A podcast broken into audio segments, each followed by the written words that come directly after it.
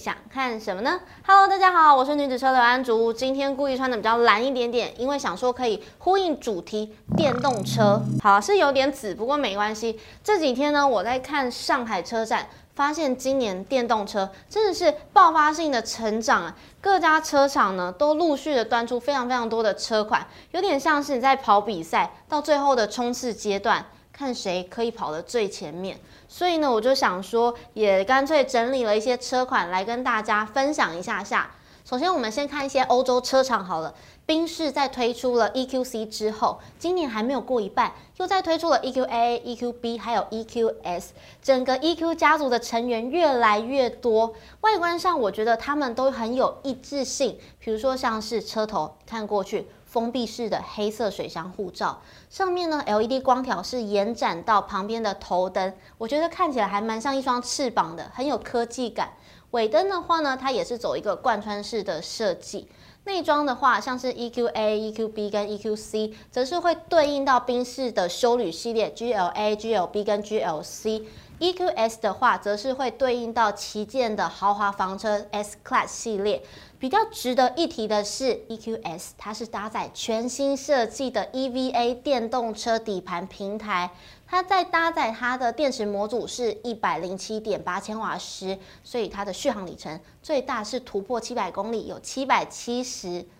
另外有一些很酷的功能，像是扩增实境抬头显示器，它是把一些行驶的资讯结合到挡风玻璃上，像是你开车的时候，眼睛往外看，你的导航就会跟实际的路况结合在一起，这样也比较安全，也蛮科技化的，就不用说还要再瞥眼啊，看仪表板或者是看中控台。现在在台湾的话是有 EQC，就期待看之后 EQA、EQB 或 EQS 会不会导入到台湾喽。再来看看 BMW 他们推出的纯电休旅 iX，续航里。程最高有六百公里，我觉得它的鼻孔超大的，方向盘也长得很特别，加上大大的曲面液晶屏幕，看起来蛮前卫的。另外呢，还有推出纯电四门跑车 i4，续航里程最高也有五百九十公里哦。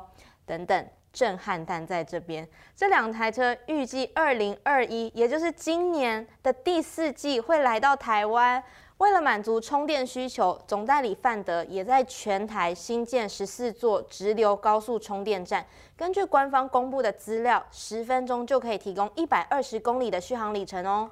接着来看看福斯集团。我觉得在欧洲明定了燃油车的落日条款之后，福斯集团算是走得蛮快的，因为他们已经开发出了属于自己的 MEB 电动车底盘平台，像是第一台电动车先辈的 ID.3，到后来的休旅车 ID.4，还有专属于中国市场的七人座 ID.6，都是看得到 MEB 电动车底盘平台。这几台车，我觉得比较值得一提的是 ID.4。因为最新宣布的二零二一年年度风云车就是它，我觉得这其实有跨时代的意义耶，因为可以说是电动车在整个汽车史上跨出了成功的一步。ID.4 这台车在车格上设计师跟 Volkswagen 的修理主力战将 T 光差不多。比较不一样的地方是，它是搭载八十三千瓦时的电池组，续航里程最高是五百公里。虽然说 Volkswagen 台湾这边现在还没有明令说什么时候会导入，不过呢，原厂它是把 ID.4 定位在全球销售，所以或许是可以期待一下下喽。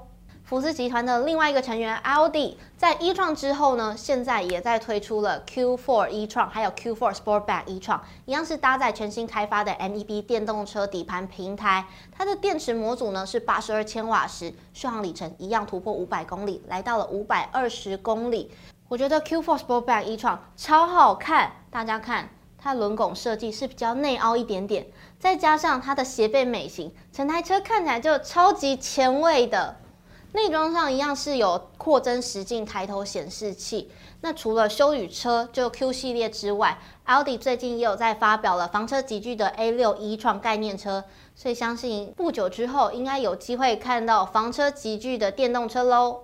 Škoda 身为百年的车厂，终于也推出他们家的第一台电动车 Enyaq iV 了。从车格看，它是比 Kodiaq 略小一点点，那一样是有搭载捷克最著名的水晶切割，他们叫它 Crystal Face。特别的是，上面它会发光。有一百三十颗 LED 灯，可以随着车灯来做一些动态上的变化。它的电池模组呢，以编程最顶规来讲是八十二千瓦时，续航里程五百一十公里。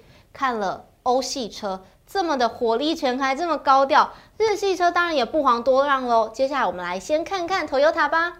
Toyota 全新设立了纯电动车的品牌 Toyota BZ，意思是 Beyond Zero 零碳排。为了布局电动车，Toyota 还找了 Subaru 一起合作，开发了 eTNGA 的电动车模组化底盘，里面呢有 Toyota 的电气化，还有 Subaru 的 AWD 技术。好处是它可以支援前驱、后驱或四轮驱动，也可以套用不同的电池模组，就可以快速的、广泛的应用到不同的车型上面。那旗下的第一台纯电动车就是这一台 BZ4X，它看上去呢是有蓝色的厂徽，象征电力。车格上是比较贴近 RAV4，属于中型休旅。比较不一样的地方是车头的设计更加的狭长，更加的锐利。还有我觉得最酷的是内装，D 型方向盘看起来超像是游戏手把的。虽然说目前 BZ4X 还算是在概念车的阶段，可可是从官方公布的外观还有内装照片来看，我觉得已经蛮像是一台量产车了。就期待二零二二年在全球开卖的时候，一起来看看它的庐山真面目。说到和泰集团还有 eTNGA，Lexus 也推出了电动的概念车 LFC Electrify，一样呢，它的外观是有维持 Lexus 的家族识别纺锤型水箱护罩。不一样的是，它的车身架构比较是前低后高的设计，还有车尾它没有 L 的厂徽，而是换上了 Lexus 的字样。另外，预计是会搭载 Direct4 的驱动系统，可以根据行驶状况，在后驱、前驱或四驱之间灵活的去切换。预计二零二五年前就会量产喽。今年是二零二二，但今年是二零二一，所以呢，预计四年内就有机会看到本车喽。日系车厂，接下来来看看 Honda。说到 Honda，最近应该很红的就是义兴国际导入到台湾的 Honda E，非常小巧复古的掀背车，很可爱。但是除此之外，Honda 最近也在车展上面再推出了休旅车 SUV E Prototype。车格看起来，我觉得是跟 HRV 比较像一点点。那外观设计呢，是比较走霸气的风格。这台车目前掌握到的资讯是说，预计会先在中国推出，先试个水温，再来考虑说要不要进一步的推向国际市场。不知道你们是不是跟我一样，看车都会先看外观？我觉得这几台车看下来很有趣的是，除了一定会比拼续航里程之外，再来因为它是电动车，所以在 LED 光型上面可以去发挥很多的创意，去做很多不一样新式的设计。这几台车不知道你们有特别喜欢哪一台吗？还是说特别期待哪一款车呢？都可以在下面留言跟我说。喜欢这支影片的话，别忘了订阅、按赞、分享、开启小铃铛。我是女子车的安竹，我们下次再见，拜拜。